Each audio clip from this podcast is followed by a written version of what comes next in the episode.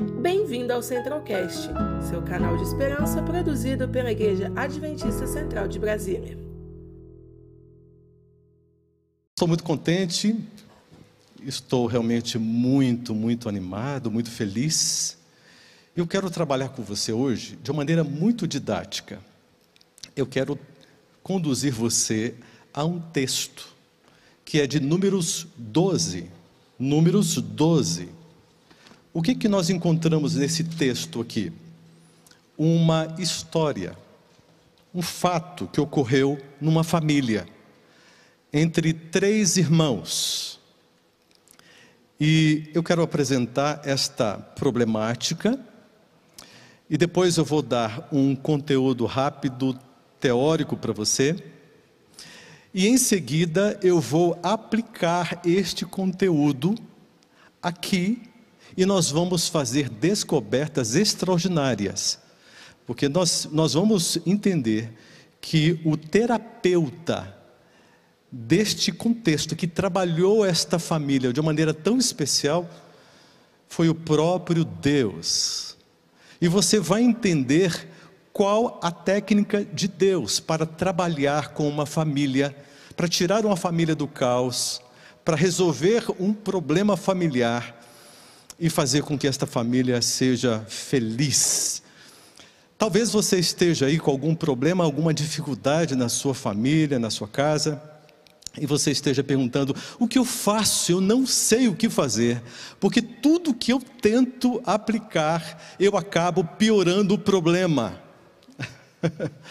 é bem provável que isso esteja acontecendo, mas eu queria que você prestasse muito atenção nisso tudo que eu vou apresentar, porque eu tenho certeza que este conteúdo aqui, ele é transformador e de uma forma muito prática você vai poder colocá-lo, é, aplicá-lo em sua vida e aplicá-lo no contexto dos seus relacionamentos familiares, tá bom? Então vamos juntos? É, abra sua Bíblia, por gentileza, em Números 12 e vamos aqui para o caso que nós temos para a gente poder trabalhar aqui a partir de agora. Vamos ler é, a partir do verso 1. Aqui diz o seguinte: Números 12, a partir do verso 1. Falaram Miriam e Arão contra Moisés, três irmãos. E Miriam e Arão estão falando mal de Moisés. Por causa de quê? Qual o motivo? O motivo está aqui, ó. Porque Moisés resolveu casar-se com uma Cuxita, ok? Com uma mulher africana negra, possivelmente Zípora, sua primeira esposa, havia falecido. E ele escolheu uma, uma esposa, uma nova esposa, não é? por ocasião da morte, por ocasião de sua viuvez, e agora Moisés quer uma esposa e ele escolhe uma africana negra. E aí começa a dar um problema familiar isso daí. E aqui diz: Pois tinha tomado a mulher cuxita, e disseram: Porventura tem falado o Senhor somente a Moisés? Não tem falado também a nós? Olha que argumento. O Senhor o ouviu. Verso 3: Era o varão Moisés muito manso, mais do que todos os homens que havia sobre a terra. Verso 4: Logo o Senhor disse a Moisés, e a Arão e a Miriam: Vós três, saí à tenda da congregação, e saíram eles para uma sessão terapêutica. Vamos para o verso 9. E a ira do Senhor contra eles se acendeu e retirou-se o Senhor ficou irado nesta sessão terapêutica. O que significa essa ira do Senhor? Ele ficou nervoso? Ele perdeu a cabeça? Nada disso. Deus não fica, não perde a cabeça. É, Deus ele expressou o seu zelo e iniciou um processo terapêutico bem pontual e funcional. Olha só, verso 10 diz assim: A nuvem afastou-se de sobre a tenda e eis que Miriam, Miriam achou-se leprosa, branca como neve, e olhou Arão para Miriam, e eis que estava leprosa. Então disse Arão a Moisés: Ai, ai meu Senhor, não ponhas, te rogo, sobre nós este pecado, pois loucamente procedemos e pecamos. Olha, parece ser uma história realmente muito, muito forte. Mas siga comigo aqui para o verso 13. Moisés clamou ao Senhor, dizendo: Ó oh Deus, rogo-te que a cures. E aí no verso seguinte a gente vai ver que Deus disse: Tudo bem, eu vou curá-la, como você está me pedindo, meu servo, eu vou curá-la. Acontece que isso vai durar três, três dias, ok? E depois de três dias, então ela estará curada e vocês vão seguir a viagem. Então, eu quero agora, nesse momento, analisar algumas coisas com vocês, muito, muito interessantes. É a nossa parte teórica, tá bom? Eu vou apresentar para você uma definição de Virginia Satir. E ela disse o seguinte: preste atenção, ó, fábrica, a família é a fábrica onde as pessoas são feitas. Olha que interessante isso. Família é a fábrica onde as pessoas são feitas. Só para você conhecer um pouquinho desta autora, essa psicóloga, ela nasceu numa, numa fazenda nos Estados Unidos, em Wisconsin. E aos seis anos de idade, ela decidiu ser uma detetive dos pais dos outros, das outras pessoas. Olha que interessante. Ela perdeu a audição por dois anos e por isso ela se tornou uma tremenda de uma observadora da linguagem não verbal. E ela decidiu é, ser uma detetive dos pais das pessoas, porque o seu pai era alcoólatra e a sua família não vivia em paz. E esta criança sofria esta dor emocional e ela começou a desenvolver esta percepção muito aguçada. Em seus estudos, ela chegou à seguinte conclusão: curando a família, eu curo o mundo. Olha que incrível isso. Curando a família, eu curo o mundo. Como é que funciona? Como é que ela chegou a essa conclusão de que a família é a fábrica onde as pessoas são feitas? Ó, é uma sequência, é um caminho. Primeiro passo, primeiro aspecto, aprendemos a reagir de determinadas maneiras aos nossos familiares, na medida com que as nossas necessidades emocionais básicas não são atendidas, e isso provoca uma dor muito grande ao coração, e a criança vai reunindo todos os seus recursos de enfrentamento. Ela quer chamar a atenção dos pais, ela quer receber o amor, o valor e o amparo. Então ela vai ensaiando um papel. Segundo lugar, essas relações moldam um papel. Esse papel é, nós adotamos, sobretudo, quando estamos sob estresse, ali no contexto familiar, em, em, que o coração está doendo muito, há uma percepção de desamparo, uma percepção de desvalor, de desamor. Então, um papel começa a ser elaborado para um enfrentamento é, dessa experiência desagradável dentro da família. E aí, e aí, esse papel pode subjugar o nosso autêntico eu e nos acompanhar até a idade adulta.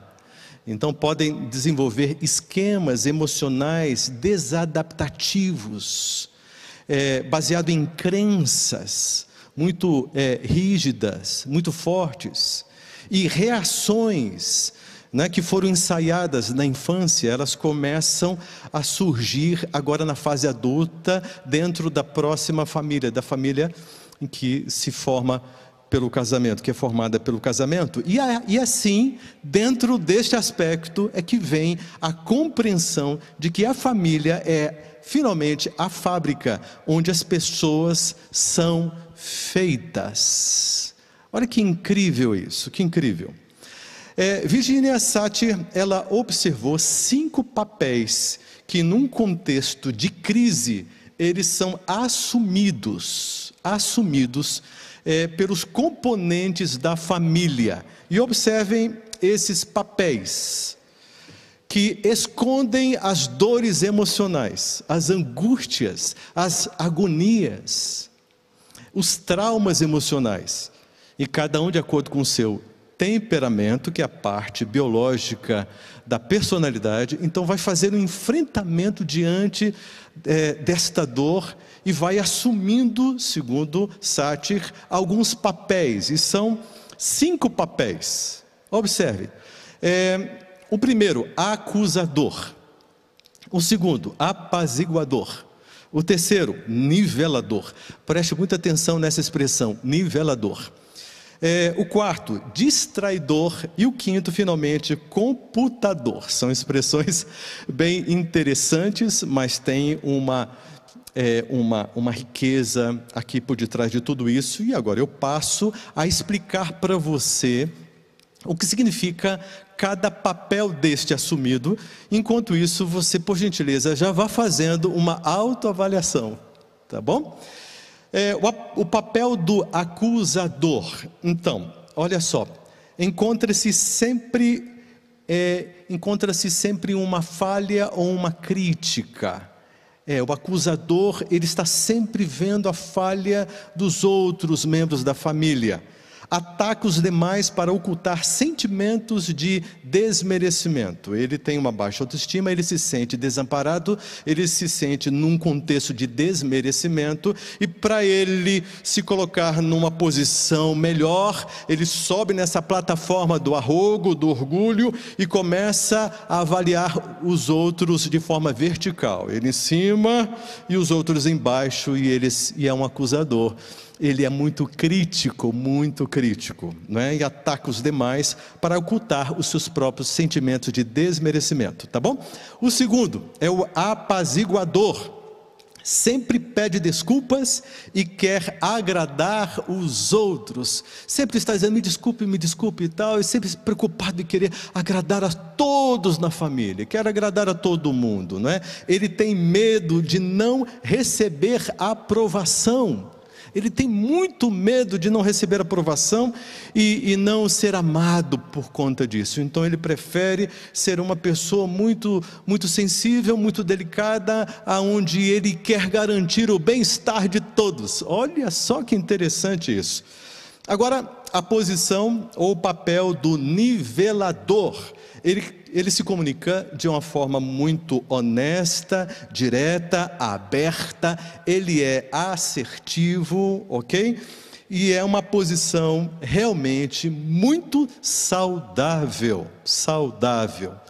Ele é conciliador, ele é, discute os problemas com equilíbrio, é, com, com, de uma forma educada, ele não faz um, um, uma, uma relação vertical e sim horizontal, ele tem essa humildade de se perceber do mesmo tamanho do outro, e ele vê, o outro tem algumas dificuldades, eu também tenho as minhas dificuldades, então ele não sobe na plataforma da arrogância, não, ele se coloca no mesmo nível, não é? Ele é o nivelador, e esta posição extraordinária, eu quero chamá-la atenção e quero pedir para que você não se esqueça do nivelador, ele é muito interessante mesmo. Agora, o distraidor, olha que termo interessante que a Sarte, a Sarte conseguiu para a gente.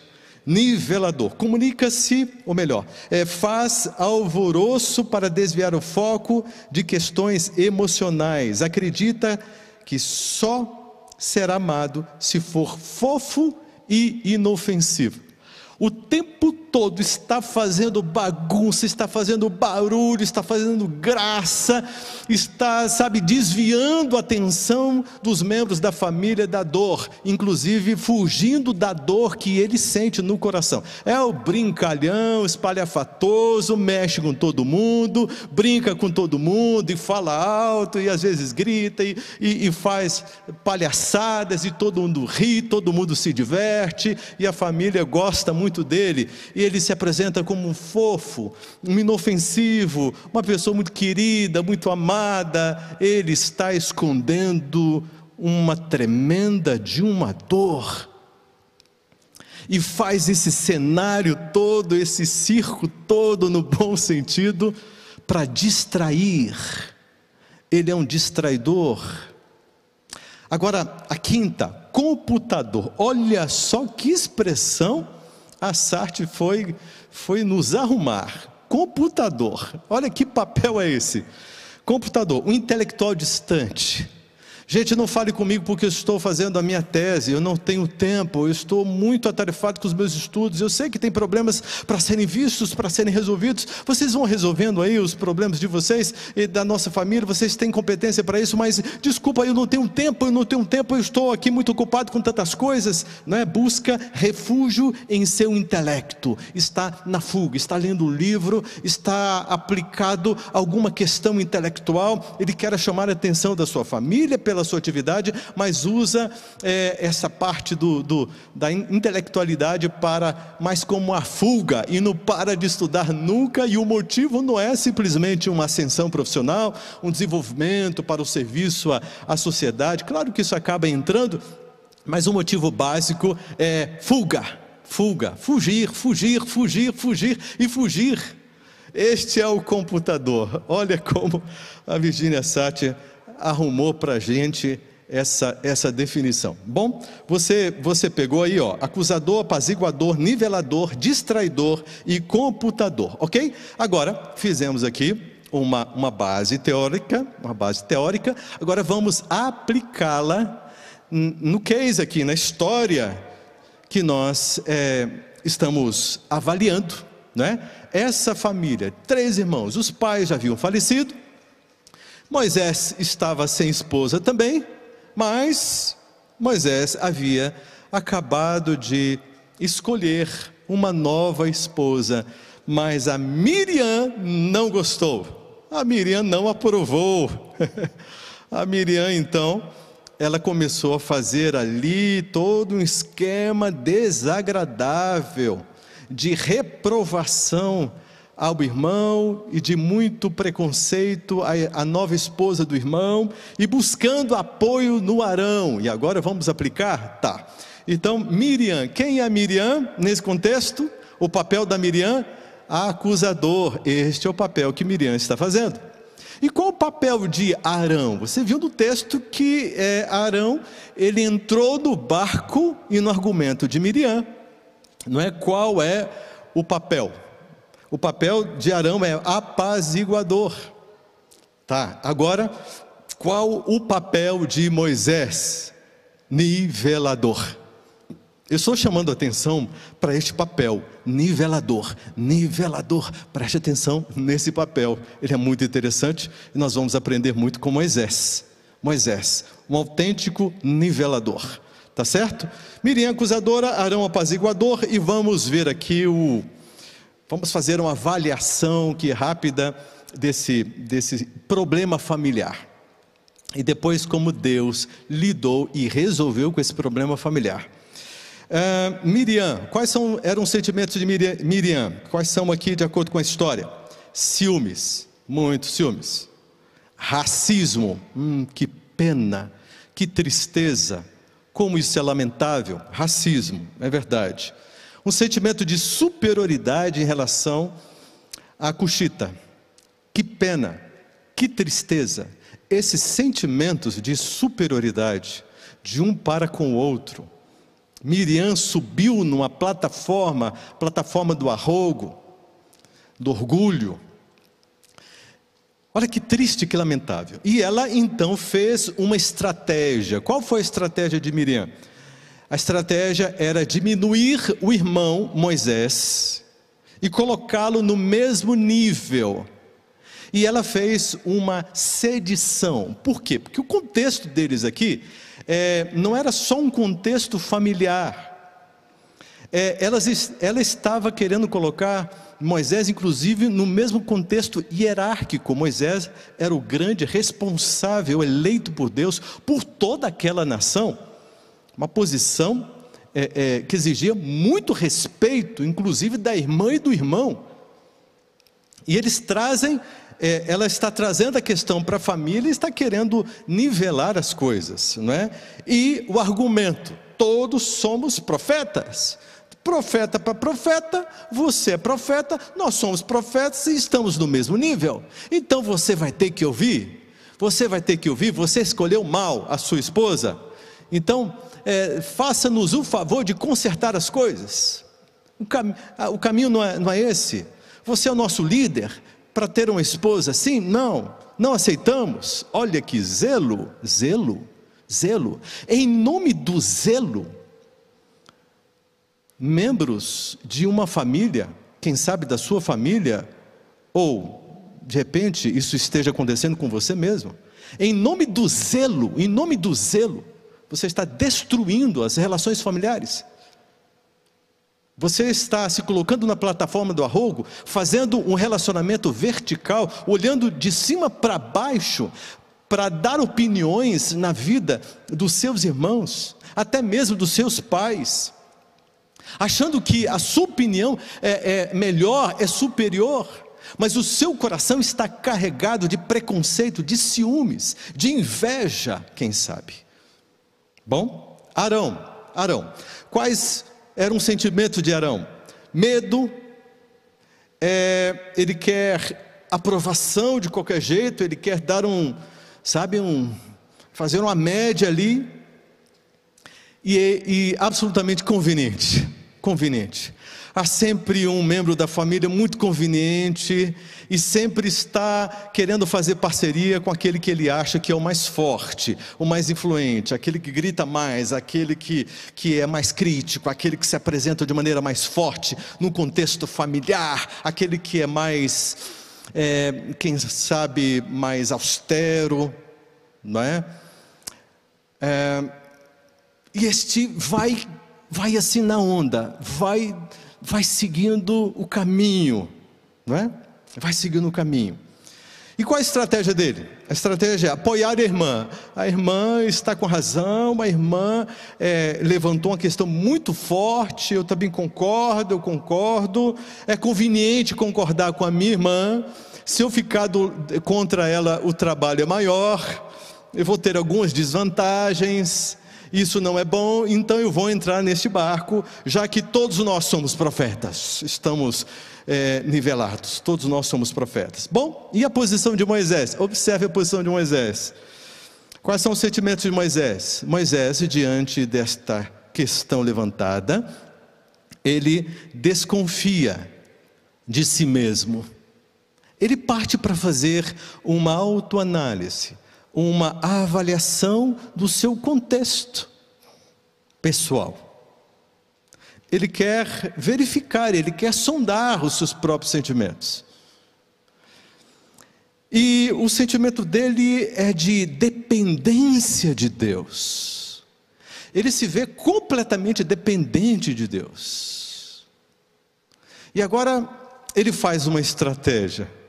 Qual a estratégia de Moisés? Olha só a estratégia. Ele abriu espaço para Deus agir. A estratégia dele foi a mansidão. Moisés poderia ter subido na plataforma do arrogo e ter dito: Aqui quem manda sou eu. Eu sou o líder da nação de Israel. Vocês dois são meus irmãos, mas não se esqueçam de que eu sou líder e eu escolhi, escolhi assim e pronto e acabou. Inclusive vocês vão ficar de castigo porque eu não gostei disso. não quero mais falar com vocês. Olha, eu estou muito decepcionado com o que vocês estão falando a respeito da minha nova esposa. Eu estou arrasado, eu estou triste. Eu, eu nunca imaginei que você, Miriam, e que você, Arão, fosse ficar contra mim. Olha, eu esperava isso de qualquer pessoa, menos de vocês. Meu Deus do céu, estou sozinho neste planeta. Não é possível que nem com a minha família eu possa contar. Faz uma coisa, eu não quero ver mais a cara de vocês. Não vou fazer nada contra vocês, mas também, ó, sumam, desapareçam da minha frente. Eu faço o que eu quero e pronto, acabou. Moisés poderia ter dito essas coisas. Ele poderia ter subido na plataforma do arrogo quem sabe um pouquinho mais acima de Miriam, Miriam já estava lá em cima, ele poderia ter feito essa comunicação vertical, mas a estratégia dele foi abrir espaço para o agir de Deus. Na sua família, quem é a peça-chave de toda discussão? Quem é, quem está sendo considerado como o problema na sua família? É você, marido? É você, esposa? Você que é o problema. A crítica todinha vem em cima de você. É você, filha? Né? É, tudo, parece que tudo que acontece de errado na casa, é, a culpa é sua. E o seu irmão sempre está colaborando com essa situação e você é, é, se sente agredido emocionalmente, você está angustiada diante de tudo isso? Que papel você tem feito? Você tem feito graça, você tem feito palhaçadas, você tem feito o papel da, da, da crítica acusadora também, você está sendo reativa ou proativa? Como você tem reagido, já que você se sente preterido, você sente o desamor, o desvalor e o desamparo da sua família. Como você tem se sentido? Hã? Me conta, como você tem se sentido? Sabe, Moisés, uma vez nessa situação, ele preferiu fazer a estratégia do deixar Deus agir. O papel da mansidão. É, o nivelador é o manso, aquele que se comunica dando espaço para Deus agir.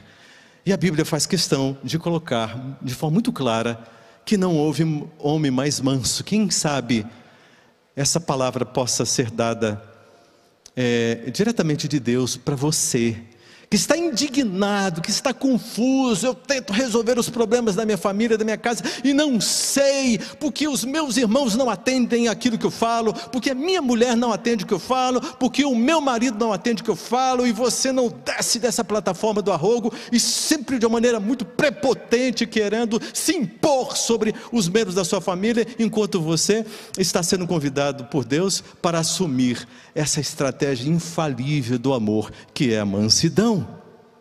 Que tal? Que tal? Que é mansidão?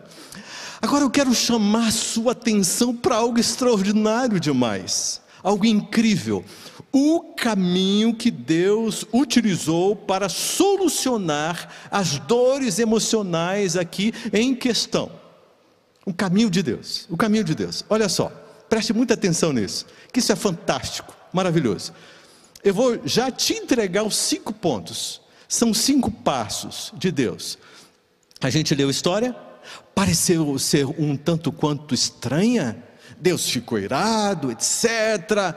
Colocou uma lepra em, é, é, em Miriam, e foi aquele alvoroço. Arão ficou com medo, dizendo: Moisés, Moisés, por favor, socorra-nos. Olha como é que ele pulava facilmente de, de, de time, né?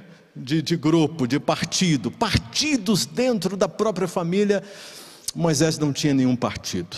Ele não aceitou entrar em nenhum partido. Então não é uma família que tem esquerda e direita. Não, não. É uma família que está indo para o mesmo lugar.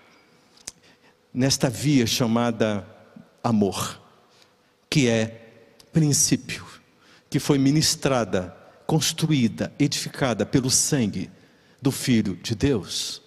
Bom, o caminho de Deus, esse terapeuta extraordinário, né, o terapeuta dos terapeutas familiares, e que cuidou dessa família e resolveu o problema rapidinho, numa única sessão. numa única sessão. Primeiro, anote aí, ó. Primeiro, chamou para o diálogo, comunicação imprescindível. Primeiro, chamou para o diálogo. Deus convidou os três, os três comigo aqui, junto à tenda. Eu quero conversar com vocês. Primeiro, depois você leu esse, esse, essa, o texto todo novamente e você vai perceber esses detalhes. Primeiro, chamou para o diálogo. Segundo, corrigiu as percepções equivocadas. Corrigiu, fez uma correção de rota aqui. Fez uma intervenção ao coração de Miriam, Arão, não é? Terceiro, posicionou cada um em sua realidade funcional. Deus é incrível, extraordinário. Ele posicionou cada um em sua realidade funcional. Quarto, mostrou a gravidade do erro e suas consequências. E quinto, aplicou a disciplina, a disciplina de forma proporcional e contextualizada. Pegou? Os, quinto, os cinco pontos são cinco passos. Numa sessão só, Deus resolveu todo o problema. Bom, bem rapidinho, bem rapidinho, para você anotar aí, é, eu vou passar e vou fazer um breve comentário para ficar bem didático para você, ponto por ponto, para você entender melhor. Então, o primeiro, chamou para o diálogo. O que, que Deus fez? Ele chamou esta família para uma experiência racional. Albert Ellis, um, um, grande teórico, ele disse: convicções racionais produzem consequências emocionais saudáveis. Isso quer dizer que convicções emocionais, no caso de Miriam, produzem consequências emocionais doentias. Vou repetir, porque isso é muito importante. Ó, convicções racionais produzem consequências emocionais saudáveis, ao passo que convicções emocionais produzem consequências emocionais doentias. Está dando para entender? Que existe uma batalha aqui acirrada entre a razão e a emoção. A razão é comprometida com princípios, com valores. Mas a emoção, ela não pensa. A emoção, ela está ligada com a carne, ou seja, a natureza é, é, do ser humano, essa natureza pecaminosa do ser humano. E quando nós nos lançamos e nos deixamos nos levar por esta via da emoção, nós acabamos nos escravizando e querendo escravizar os outros da família nesta via que é ingrata, despida de princípios e valores, onde o preconceito, o orgulho, a inveja, isso, isso predomina. Olha só, olha como isso é sensível. É, observe, é, Moisés estava diante dessa escolha. Vou ser racional ou vou ser é, emocional? Vou ser dirigido pela razão ou vou ser dirigido pela minha emoção? Se Moisés tivesse sido dirigido pela, pela emoção, ele teria agido de forma automática e irracional, reforçando hábitos de pensar que, por uma vez de benefícios, né, que uma vez, né, é, tendo como base os benefícios imaginados, podem ser prejudiciais para nós mesmos. Ficamos ainda mais convencidos de que as nossas opiniões ruins sobre nós mesmos e o mundo são justificadas. E aí a gente cresce no orgulho, dizendo é assim mesmo, é assim que tem que ser, porque comigo é assim que funciona. Levantando muros lamentáveis, criando barreiras, complicadas. Mas Moisés preferiu o caminho racional.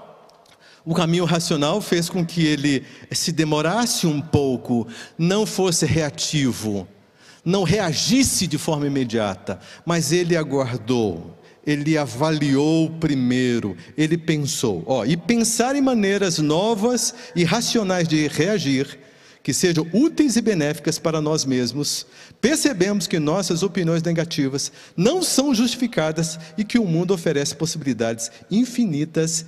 E essa é a, a, esse é o argumento de Albert Ellis, não é? Um pouquinho de teoria aqui, ok?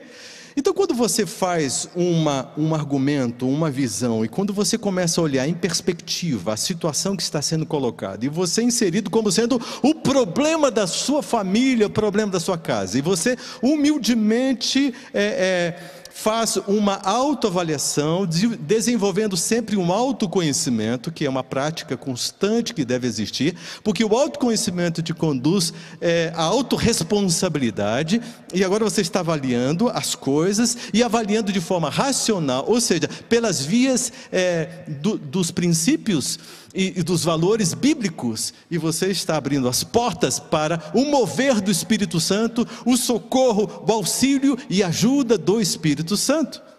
Isso não significa é, ignorar completamente o contexto, não, não, não. Isso é, apenas significa que você deve buscar resultados emocionais saudáveis e você precisa fazer uma reação proativa em oração e com a ajuda do Espírito Santo, sendo uma pessoa mansa, sendo um tipo de Moisés na sua casa, para Deus te usar como instrumento poderoso. Você que está sendo acusado, você que está sofrendo o desamor, o desvalor, o desamparo no contexto da sua própria família, levante-se no nome de Jesus para ser manso, para amar. E aí você vai ver uma experiência incrível. Olha só. Segundo, corrige as percepções equivocadas, caráter, um caráter afetado, com percepções equivocadas, você vai perceber que a maioria dos problemas que nós temos na vida é de origem do caráter. Porque existiu e existe sempre uma preferência pela emoção e uma ignorância da razão. O terceiro ponto, indo um pouquinho mais rápido, porque nosso tempo já está esgotado, é posiciona cada um em sua realidade funcional, apresentando os limites. Olha só o que, que a Janete Marise falou sobre os limites. Impor limites é fundamental. Um sentimento alicerçado na confiança. Você, pai, você, mãe, que não consegue impor os limites, os filhos acabam sentindo, é, se sentindo desvalorizados. E eles se sentem, é, assim, desassistidos e abandonados afetivamente. É, os filhos, eles gostam de testar os pais. Os adolescentes, principalmente, querem testar os pais para saberem se realmente podem confiar nos pais. Então, eles ficam querendo trabalhar ali sempre nos limites para saber até onde os pais seguram a onda, até onde os pais podem agir de, é, é, como sendo pessoas de confiança. Quarto ponto, olha, olha só, mostra a gravidade do erro e suas consequências. A visão consequente. Sim, Ellen G. White diz o seguinte: olha só, quando o homem menospreza as leis do seu ser, a doença prospera em decidido aumento e a causa se tem efeito, não é? E se segue é, de forma imediata. As causas aparecem, ok? Quando as leis do ser elas são é, quebradas, menosprezadas. Né? Então, da causa para o efeito, olha, se eu não educar os meus sentidos, aqui vem o segredo. Se eu não comprometer os meus sentidos com a razão, com valores e princípios bíblicos, se eu não comprometer os meus sentidos, eu me tornarei um escravo da dopamina e eu serei uma presa fácil dos vícios emocionais e dos vícios químicos. E a minha vida ficará sem controle, não é? E o endonismo será o resultado natural. E quinto, para fechar aqui com chave de ouro, o quinto, olha só. Aplica a disciplina de forma proporcional e contextualizada. Quem ama disciplina. E agora, em Apocalipse 3, 19, Deus está dizendo o seguinte: olha só, eu repreendo e disciplino a todos quanto amo. Se pois zeloso e arrepende-te. Sabe, o pai não pergunta se ele pode disciplinar o filho, ele o disciplina. Quando o filho rejeita a disciplina, o filho está rejeitando a paternidade. Nós, como filhos de Deus, nós não podemos rejeitar a disciplina, porque senão estaremos rejeitando a paternidade. Arão aceitou a disciplina. Miriam aceitou a disciplina. É tudo uma questão de amor e aceitação. Mudando o caráter, a vida ela é mudada completamente. Qualquer família disfuncional pode se tornar funcional. Mas é necessário que você seja o agente nivelador. Que você seja o agente transformador. que você que se considera o problema, ou que está cansado de ser considerado como problema, tomar a posição de ser o manso da sua casa. Não estou dizendo que você vai ser aquele que vai se anular e todo mundo vai subir em cima de você. Não, não é isso, não é isso. Mas você vai ser assertivo. Você vai aprender a conduzir a sua casa, a sua família com amor, a palavra de Deus, a razão. E você vai conduzir a sua família. Sim, muitas vezes que eles, né, é, quem sabe de uma maneira, é, até que eles não vão perceber isso. Mas você que entendeu como Deus recupera uma família, agora você pode colocar em prática em relação aos seus irmãos, seu pai, sua mãe, ou você com a sua esposa, os seus filhos, ou você com o seu esposo e os seus filhos. Deus te abençoe, Deus te guarde. Agora ouça com muito carinho em seu coração esta mensagem e faça isso numa profunda reflexão. Que papel você assumiu? Está na hora de você assumir o papel que Moisés assumiu de nivelador e transformar a realidade da sua casa. Está em suas mãos esta escolha.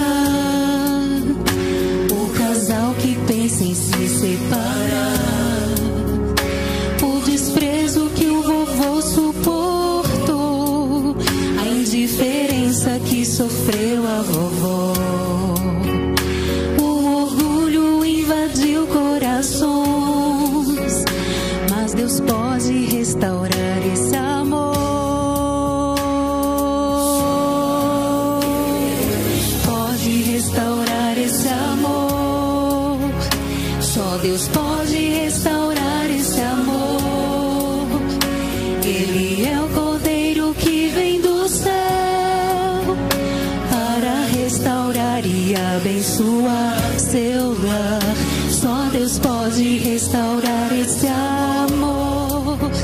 Só Deus pode restaurar esse amor. Basta só